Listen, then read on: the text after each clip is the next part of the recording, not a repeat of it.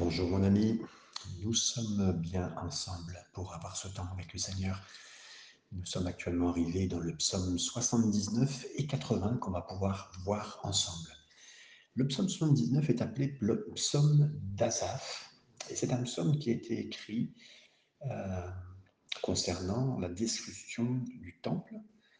Euh, on va le voir. Alors, on peut se poser la question parce que le psalmiste de l'époque, on va dire, enfin, celui qu'on appelle euh, n'était pas né. donc, comment peut-il avoir euh, cette version de, ce moment euh, de la destruction du peuple, du, temple, hein, puisque comme vous le savez, du temps de Jérémie, puisqu'on a lu même dans Lamentation de Jérémie, hein, c'est ce, livre qui est à, ce moment-là de la vie et de Jérémie, et aussi l'époque de la destruction du temple à ce moment-là. Donc, est-ce un psaume en rapport, puisqu'Azaph, le seul que nous connaissons, euh, a été euh, effectivement dans une époque bien plus avant, hein, puisque du temps de euh, David. Certains commentateurs donc pensent que ça soit un peu comme Azaph, qui soit donné un autre nom régulièrement aux leaders de louange, à certains leaders de louange de l'époque. Et donc ce psaume aurait été écrit par un autre Azaph, un autre, personne qui apporte le même nom et qui aurait chanté ce psaume. Si ce n'est pas le cas, ça voudrait dire que Azaph a été aussi dans sa louange, ça peut être aussi notre interprétation et, compréhension pour nous. Il aurait eu, entre guillemets, une, version prophétique d'avance de ce qui se passe, euh, comme David a pu l'avoir de toute façon aussi. Donc, euh, à considérer ces deux, euh, ces deux éléments. Alors, bien sûr, ce psaume 79, ça nous démontre bien que quand tout ne va plus, quand il y a des moments où tout semble aller très mal, c'est que ça part en fumée. Lorsque le psalmiste a écrit ce psaume, c'est précisément ce qui se passait avec la ville de Jérusalem. Elle a été euh, détruite, elle a été encerclée pendant beaucoup de temps et euh, ça a été brûlé jusqu'au sol. Donc, la raison de cette, tragédie, on le sait, en 586 avant Jésus-Christ, c'était le péché et aussi la dureté du cœur du peuple juif. Et Dieu les avait appelés à revenir, hein, à se détourner de leur péché. Ils n'ont pas écouté, par conséquent, les répercussions de leur rébellion étaient vraiment dévastateurs. Et dans ce psaume, on voit ces répercussions qui sont racontées de manière très vivante. Euh, ça nous sert vraiment à comprendre les répercussions des fois de la rébellion qu'on peut avoir. Et si peut-être vous disiez, mais non, mais moi je serai jamais rebelle. Non, mes amis, avec Dieu, je peux vous dire que votre cœur, notre cœur, a toujours un moment où il veut se rebeller, ne pas être d'accord. Et malheureusement, voilà ce qui se passe. Donc vous verrez d'entre le verset 1 à 7, le psalmiste raconte les répercussions de cette rébellion. Et ensuite du verset 8 à 13, on verra le psalmiste qui raconte le rachat de Dieu de cette situation. Lisons ensemble le premier verset. Ô Dieu, les nations ont envahi ton héritage. Elles ont profané ton Saint-Temple. Elles ont fait de Jérusalem un monceau de pierre. Ouais, à cause du péché, mes à cause de la rébellion, le temple a été euh, détruit. Bien sûr que on sait que nous sommes le temple du Saint-Esprit hein, dans lequel euh, on est, mais euh, et on va dire que le temple n'est qu'un objet, hein, un endroit. Un Corinthiens 3,16 nous dit c'est nous le temple. Et des fois aussi, dans les moments où on est impliqué dans le péché, dans la rébellion, on peut se retrouver par terre quand même, même physiquement, même pas bien, dans beaucoup de domaines, hein, pas simplement dans le domaine physique, mais dans beaucoup de domaines psychiques et autres, qu'importe. En tout cas, en tout cas, si on est impliqué. Et là, vraiment, euh, c'est un ensemble qui nous fait comprendre que quand on s'éloigne du Seigneur, il peut nous arriver ça. Maintenant, c'est pas parce que vous n'allez pas bien dans votre tête, c'est pas parce que vous n'êtes pas bien physiquement que vous êtes euh, en rébellion contre le Seigneur. Pas du tout, mes amis, pas du tout. Mais voilà, ce point en tout cas concernant les nations, et parce qu'on sait que Babylone aussi n'était pas constituée seulement que de, de, ces euh, chaldéens qui étaient là et qui voulaient faire du mal, mais aussi beaucoup d'autres pays qu'ils avaient vaincus, qui étaient devenus un petit peu des mercenaires qui travaillaient avec eux. Donc les nations en ayant en héritage, c'est concrètement euh, l'armée babylonienne qui était là et qui faisait euh, ce travail contre eux pour les détruire. Versets 2 à 3. Elles ont livré les cadavres de tes serviteurs en pâture aux oiseaux du ciel, la chair de tes fidèles aux bêtes de la terre. Elles ont versé leur sang comme de l'eau tout autour de Jérusalem, et il n'y a eu personne pour les enterrer. Ben, les historiens racontent que les historiens tels que Joseph, hein, Flavius Joseph, racontent que les corps étaient jetés du haut du, des, des, murailles. Euh, il y a eu plus des, milliers, de dizaines de milliers qui ont été jetés comme ça. Certains pensent qu'ils ont été mis aussi dans l'endroit de la, ce qu'on appelait la, la, vallée de la Géhenne, hein, la vallée où on, brûlait toutes les, les, saletés. Beaucoup de corps ont été mis là. Et là, encore une fois, mes amis, c'est euh, ce résultat de difficulté, puis de voir des, corps jetés. Vous savez, euh, jeter un corps, quand on pense à ça, on pense aux juifs, même malheureusement déjà à eux, euh, dans les camps de concentration. Euh, mais c'est terrible, c'est terrible, mes amis. Et la mort, euh, voilà. Et là, la Bible nous dit, vous savez, que les conséquences, le salaire du péché, c'est toujours la mort. Hein, comme le dit Romains 6, 23, la joie, elle meurt, les relations, elles meurent, les finances meurent, tout ce qui était dans votre, dans votre vie qui était beau, ben, tout s'écrase et tout se flétrit et tout meurt entièrement. De la même façon quand il parlait ici, bien sûr. Et donc c'est la rébellion qui amène ça. C'est la rébellion dans nos vies, c'est le péché qui peut amener ça. Et, et c'est important de le lire, c'est important de voir aussi ce moment-là tellement dur, mais si ça pouvait nous éviter de nous éloigner du péché, euh, c'est ça, de, de permettre, ça, peut nous éviter le péché et nous éloigner du péché, c'est la vraie, la vraie chose. Verset 4. Nous sommes devenus un objet d'opprobre pour nos voisins, de moquerie et de risée pour ceux qui nous entourent. Oui, la mort, euh, les choses qui nous arrivent sont prises, euh, amènent une dérision sur le peuple d'Israël à l'époque. Bon, les Babyloniens étaient très très bons, entre guillemets, pour se moquer, mais aussi tous les peuples qui étaient autour, euh, les Moabites, euh, les Ammonites, ont été très très durs. Donc euh, ça doit être dur, et c'est dur à vivre, mes amis, parce que si vous êtes tombé un jour, si vous savez ce que c'est de chuter, vous savez aussi que, ben, voilà, vous n'entendez peut-être pas toujours tout sur vous, mais en tout cas, vous entendez l'ennemi dire certaines choses. Eh ben, t'es bien beau, regarde comment tu es tombé. Et voilà, c'est une dérision autour de nous. Maintenant, ben, on sait que notre Sauveur et notre Seigneur peut bien s'occuper de nous, et c'est ce que lui pense qui est le plus important. Pourtant, ici, on est dans un moment très difficile. Hein. Israël est en train de vivre les, conséquences de son péché, mais ça n'empêche que le Seigneur les aime, et ça, n'empêche que le Seigneur peut les restaurer, et ça, c'est la, la belle chose que mes amis, vous devez retenir, bien sûr, et ne pas retenir seulement euh, aucune condamnation, même en vous, si vous êtes croyant, vous avez pu tomber, ça peut arriver. Euh, ne retenez pas les choses difficiles dans lesquelles vous êtes passé. Vous, n'êtes pas les choses difficiles par lesquelles vous êtes passé, même si ce processus utilisé par Dieu peut vous aider à vous en sortir. Voilà, donc euh, que le Seigneur nous aide, que le Seigneur, vous êtes dans ces instants. Versets 5 à 7. Jusque à quand éternel t'irriteras-tu sans cesse et ta colère s'embrassera-t-elle comme le feu S'embrassera-t-elle comme le feu Répands ta fureur sur les nations qui ne te connaissent pas et sur les royaumes qui n'invoquent pas ton nom, car on a dévoré Jacob et ravagé sa demeure. Ici, le verset 5 à, à 7, on l'a lu ici, c'est la répercussion finale de la rébellion, c'est le fait d'être dévoré. En tout cas, euh, il le vit, hein, il sait vraiment que euh, c'est un feu qu'on n'arrête pas, c'est la colère de Dieu, on rigole pas, c'est vraiment sérieux, mes amis. Et il, prie déjà pour que euh, cette fureur soit répandue maintenant sur les nations déjà, que les royaumes qui n'invoquent pas le nom du Seigneur, parce que c'est aussi ceux qui l'ont attaqué. Et ce que j'aime aussi, c'est de dire, voilà, il le dit comme ça, euh, on a dévoré Jacob. Il n'a pas dit on a dévoré Israël, on a dévoré Jacob, parce que euh, Israël, c'est gouverné par Dieu. Jacob, c'est le trompeur. Donc quand il dit ça, on est, on est clair que, on voit bien sûr les répercussions de, la rébellion, mais en même temps, c'est un point important. C'est un point de dire, bah, c'est Jacob, c'est celui qui trompe. Et vous savez, des fois, Israël peut redevenir Jacob. Hein, vous comprenez? C'est que Israël, gouverné par Dieu, peut redevenir un Jacob. Et ça, c'est terrible quand ça nous arrive. Mais Dieu est bon. Et euh, voilà. Le verset 8 et 9, il nous est dit Ne te souviens plus de nos iniquités passées, que tes compassions viennent en hâte au-devant de nous, car nous sommes bien malheureux. Le verset 9, le début, nous dit Secours-nous, Dieu de notre salut, pour la gloire de ton nom. Là, il dit Seigneur, euh, tout est parti en fumée. Euh, Seigneur, s'il te plaît, qu'il y ait une opportune l'occasion que je glorifie ton nom. C'est ce que prie le psalmiste. C'est toujours une bonne façon de prier.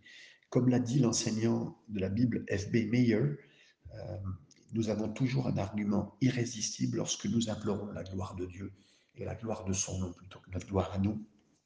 Seigneur, tire l'avantage de toutes ces choses, même les choses difficiles et mauvaises que j'ai faites. Tu es capable toujours que pour ta gloire, il se passe quelque chose pour ton nom. Et à ton, à ton nom seul sur la gloire, Seigneur.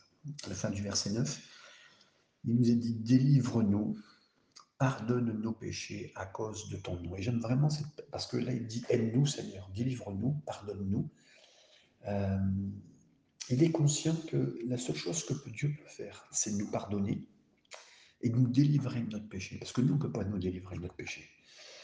Euh, on prie. Est-ce que même là, littéralement, on ne voit pas, c'est pas, pour moi, c'est pas le bon terme en hébreu. Le bon terme en hébreu est plus fort. C'est pas délivre-nous seulement, c'est purge-nous.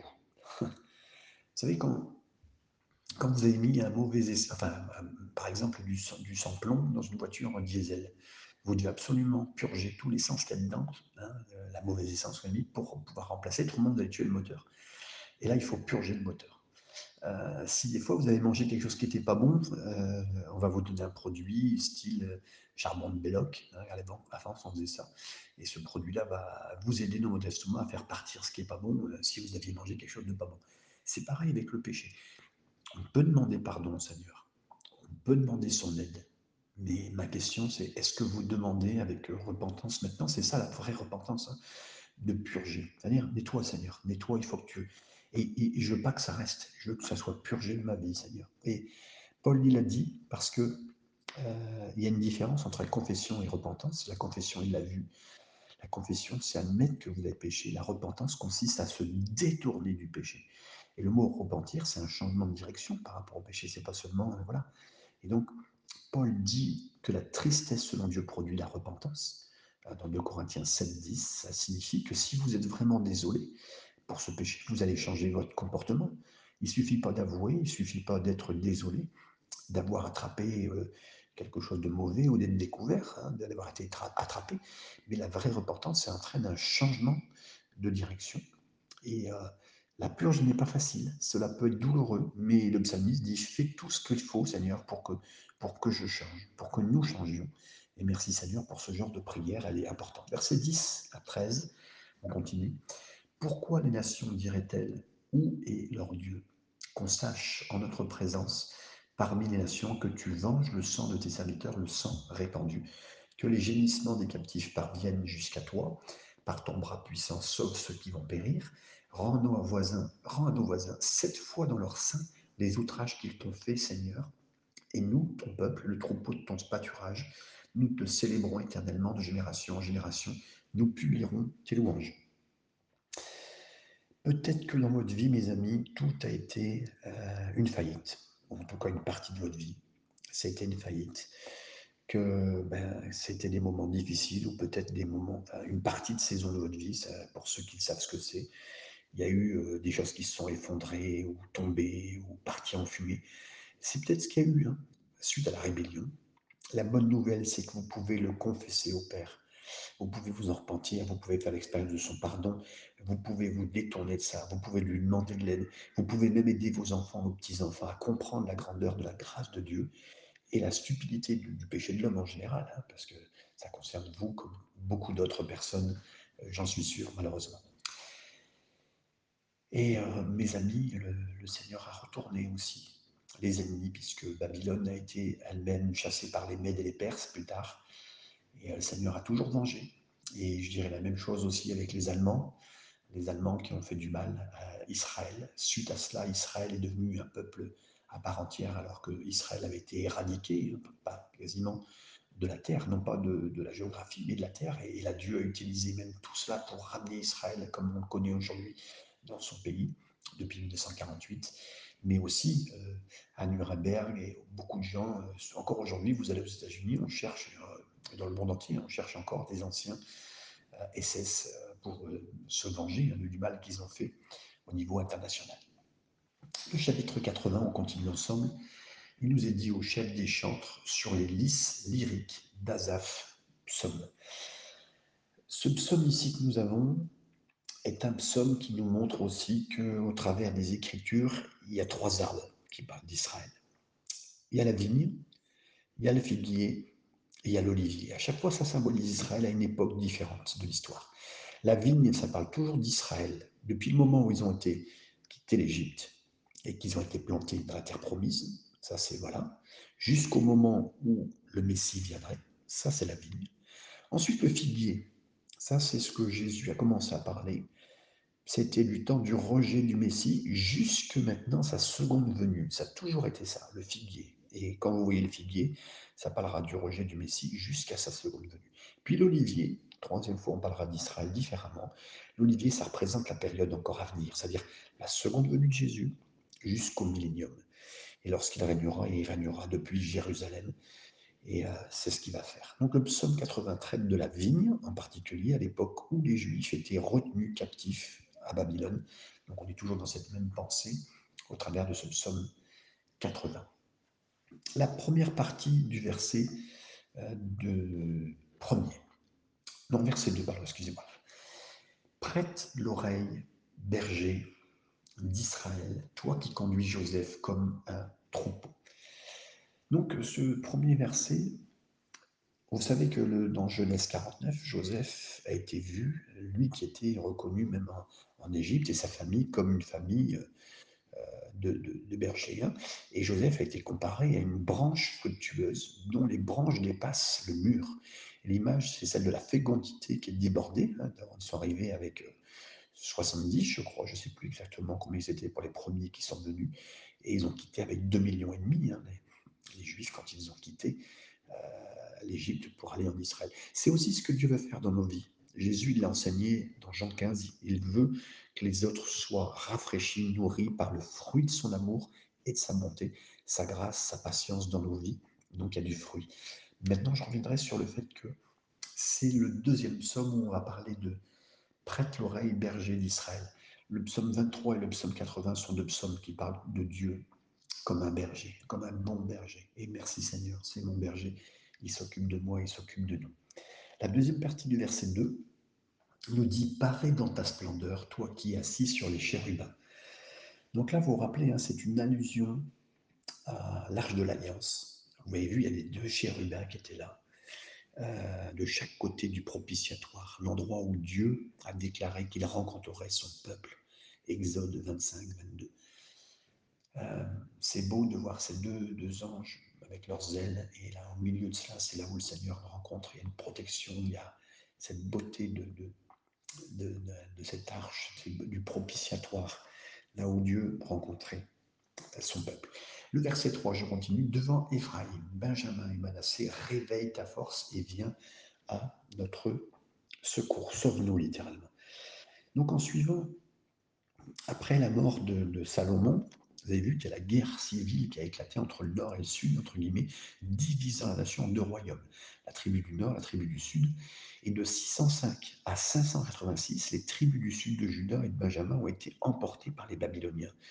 Mais ici, le psalmiste intercède non seulement pour eux, mais pour les dix tribus du nord qui avaient été déjà emportées en 722 par les Assyriens.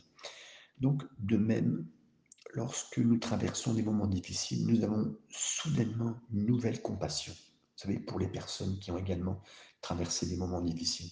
Même si, même si avant on ne se reliait pas à eux, les épreuves qu'on vit nous amènent toujours à un moment ou à un autre à nous identifier à quelqu'un qui, comme nous, euh, peut-être a vécu la même chose. Nous étions éloignés d'eux, mais maintenant, lorsqu'on traverse notre propre captivité, notre propre moment difficile, notre captivité babylonienne, ben, on se retrouve à prendre soin des autres d'une manière ou d'une autre que vous n'auriez jamais fait auparavant. Donc je dirais que les épreuves, notre captivité va nous amener toujours à prendre soin des autres d'une manière que on n'aurait pas fait avant. Mais c'est pourquoi Paul va écrire Béni soit le Père de miséricorde, le Dieu de toute consolation, qui nous console dans nos détresses, afin que nous consolions les autres par la consolation que nous avons nous-mêmes reçue. De Corinthiens, chapitre 1er, verset 3. Lisons du verset 4 à 8. Ô Dieu, révèle-nous, fais briller ta face, et nous serons sauvés. Éternel Dieu des armées, jusque à quand t'irriteras-tu contre la prière de ton peuple? Tu les nourris d'un pain de larmes, tu les abreuves de larmes à pleine mesure. Tu fais de nous un objet de discorde pour nos voisins, et nos ennemis se raillent de nous. verset 8, Dieu des armées, relève-nous, fais briller ta face et nous serons sauvés. Et j'aime vraiment ces deux chapitres. Hein. Tous, les chapitres sont formidables, mais dans le, contexte, il, faut vraiment un réveil, mes. Euh, Tourne-toi vers nous, Seigneur. On s'est tourné vers le Seigneur, mais en fait, on se rend compte que si c'est pas le Seigneur qui se tourne vers nous, donc il faut se tourner vers le Seigneur.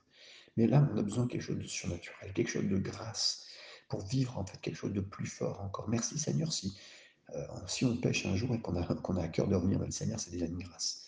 Mais je, veux voir, je veux sentir cette grâce de Dieu dans ma vie. Euh, nous sommes en captivité, on a, on a désespérément besoin de toi.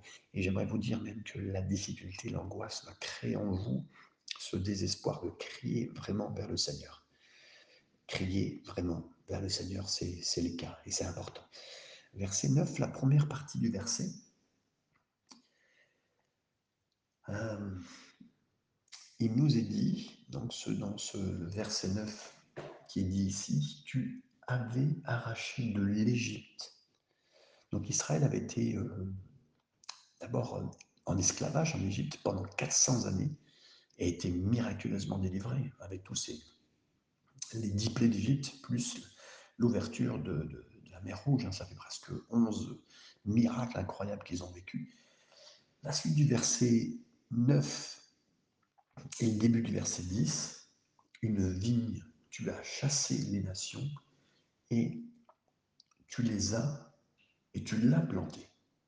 Tu as fait place devant elle. Je ne sais pas si on se rend compte, mais euh, 50 ans avant que Moïse vienne, avant que Moïse vienne pour intervenir, on sait que l'Égypte avait lancé une campagne massive contre les Cananéens vivants, c'est-à-dire l'endroit où c'était la future terre promise, dans ce qui allait devenir cette terre promise. Donc ça a surtout fait que la contingence cananéenne, c'est-à-dire le nombre de, personnes de l'armée de, Canaan, de, des Cananéens, euh, Canaan, a été attaquée par l'Égypte et donc sacrément réduit. C'est pour ça que quand Josué et les Israélites sont entrés, une partie du travail avait été fait. Mais qu'est-ce que ça veut dire pour nous? Mes amis, vous pourriez être dans un endroit que vous vous, sentez comme en Égypte, comme en Babylone, comme en difficulté incroyable. Mais j'aimerais vous dire, le Seigneur est à l'œuvre devant vous. Vous ne, le, vous ne le voyez peut-être pas, vous ne le sentez pas, mais le Seigneur va devant vous pour chercher un endroit où vous allez pouvoir planter votre tente. Il y aura des coups bas, il y aura des difficultés, mais il est en train d'agir. Et croyez-le en cet instant. Donc, si vous avez l'impression de transpirer, de fabriquer des briques, que vous êtes en. C'est chaud pour vous, vous êtes dans un moment difficile, jour après jour, gardez espoir, Dieu prépare une place pour vous, pas seulement au ciel, mais ici même sur la terre, et c'est vraiment important de le savoir. Le verset 10, la fin, et le verset 11 nous dit Elle a jeté ses racines et rempli la terre, les montagnes étaient couvertes de son nombre, et ses rameaux étaient comme des cèdres de Dieu. Euh, les nations ici d'Israël ont pris racine et se sont bien développés magnifiquement. Et euh, c'est beau de voir même comment le Seigneur, quand euh, il va vous ramener, quand il vous mettra dans ce futur pays prévu de promesses pour vous, ne vous inquiétez pas, même si, voilà, s'il y a des difficultés dans votre vie, il a toujours un plan. Il va vous faire grandir, il va vous mettre des racines, il va vous planter merveilleusement. Le verset 12 continue en disant Elle étendait ses branches jusqu'à la mer et ses rejetons jusqu'au fleuve. Là, on voit, alors la mer, ça parle de la Méditerranée, et donc c'est bien pour l'Égypte, mais la rivière, ça parle aussi de l'Euphrate, et ça parle de Babylone. Donc, que vous soyez dans un endroit ou un autre, le Seigneur fera grandir vos racines. Dans un endroit de démarrage, comme vous ne connaissiez pas le Seigneur, vous sortira, il peut vous sortir de vos étiers et vous plantera comme il faut. Ou que vous soyez dans un pays de captivité, le Seigneur fera grandir votre vie, ne vous inquiétez pas. Il s'occupe bien de nous, notre papa, notre Père, notre Père céleste, malgré qui nous sommes. Le verset 13 nous dit Pourquoi tu rompu ces clôtures en sorte que tous les passants la dépouillent? Waouh Oui, c'est vrai qu'à l'époque, euh, on entourait une vigne avec des arbustes, des bronzes pour que personne ne vienne dedans et vienne détruire. Vous savez que À l'époque, même on l'a lu dans le Cantique des Cantiques, les petits renards qui viennent détruire. Là, ce n'était pas des petits renards, on le verra après, c'est des sangliers qui viennent tout détruire et qui, moi je le sais dans le sud ici, le nombre de sangliers et ce qu'ils vous font quand ils rentrent dans un, dans un jardin, ils peuvent tout détruire en une soirée. Mais donc après avoir vu cette vigne royale, on voit la, la vigne ruinée, les clôtures ont été détruites, le fruit a été dévoré, mes amis, mais entièrement.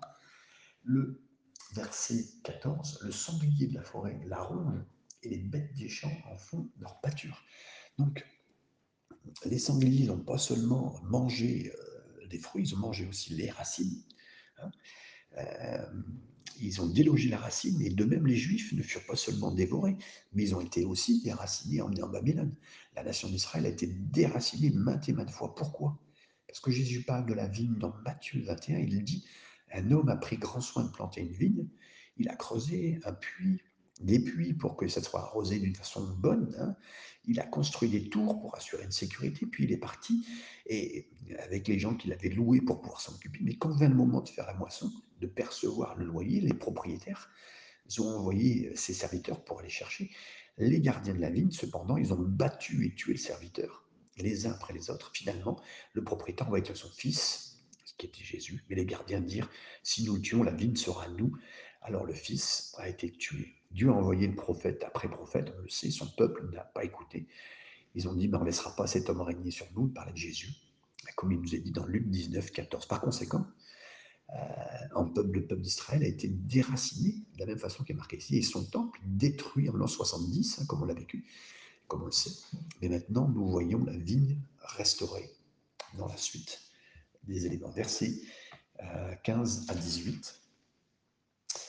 Dieu des armées revient donc. Regarde du haut des cieux et voit, considère cette vigne. Protège ce que ta droite a planté et le, et le fils que tu t'es choisi. Elle est brûlée par le feu, elle est coupée, ils périssent devant ta face menaçante. Que ta main soit sur l'homme de ta droite, sur le Fils de l'homme que tu t'es choisi. Et là, c'est ces versets importants aussi. Ô Seigneur, restaure la vigne, restaure cette vigne, Seigneur, restaure ce que tu as fait. C'est, euh, encore une fois, on en parlait sur le premier chapitre qu'on a lu, sur le 19, maintenant le, verset 4, chapitre 80, c'est pareil. Seigneur, restaure, rétablit, met un réveil dans cette vigne. Il a prié, et la, grande nouvelle, c'est que Dieu, en effet, a restauré sa vigne en tant qu'homme de la main droite de Dieu. Le Fils de l'homme, c'est Jésus qui reprendra son chemin pour chercher et sauver euh, Israël. Mes amis, il va le faire, il va venir récupérer et sauver Israël comme c'est convenu et comme c'est prévu. Le verset 19. Et nous ne nous éloignerons plus de toi Fais-nous revivre et nous invoquerons ton nom. Zacharie chapitre 12 nous dit que les Juifs verront un jour Jésus et lui demanderont Où est-ce que tu as obtenu ces blessures? Et il dira Je les ai obtenues dans la maison de mes amis. Et là, ça sera bien sûr un temps, le temps de la grande tribulation, où les Juifs vont comprendre qu'ils ont malmené le Fils de Dieu, Dieu lui-même par son Fils. Et il y aura un grand réveil parmi le peuple juif qui reconnaîtra enfin son Messie, son envoyé, son loin, loin du Seigneur, et ils reviendront à lui. Et donc là, restaure-nous, quand il dit ici, le terme c'est restaure-nous, réveille-nous. On ne le voit pas trop encore en français, ce terme-là, mais il est tellement important et j'aimerais vous dire, c'est le Seigneur peut faire ce travail, restaure-nous, Seigneur. Réveille-nous et réveille Israël, c'est la prière que nous faisons en finissant ce chapitre. Le dernier verset, le verset 20 l'Éternel, éternel, Dieu des armées, relève-nous, fais briller ta face et nous serons sauvés. Euh, dans Romains 11, 26, Paul dit euh, qu'Israël sera sauvé. Euh, et là, on parle d'un réveil, mes amis. Pendant la grande tribulation, il y aura vraiment un, impact dévastateur, d'abord sur la, sur la nation, parce qu'on pense que deux tiers des Juifs vont, vont mourir au travers de l'Antichrist qui leur fera du mal. Mais ceux qui survivront vont vraiment se tourner vers Jésus. C'est un espoir glorieux, mes amis, non seulement le juif, mais pour tous ceux qui seront là-bas, euh, que ce soit même nous aujourd'hui, mes amis, parce que nous ne vivrons pas, je ne pense pas, avec la théologie que je vois dans la parole de Dieu, la grande tribulation, mais ça nous dit aussi à nous que le Seigneur n'abandonne jamais, que ce soit le juif, ses enfants d'origine, que ce soit nous, il ne m'abandonnera pas, ni moi, ni vous, dans tous les moments que nous vivons. Alors je vous laisse sur ces instants, que le Seigneur vous garde, vous bénisse. Reprenez bien ces passages, réécoutez s'il y a besoin sur Spotify certains des messages que vous avez besoin de bénir, et s'il le faut partager aussi avec quelqu'un, mais surtout vous-même déjà, soyez bénis. Amen et Amen.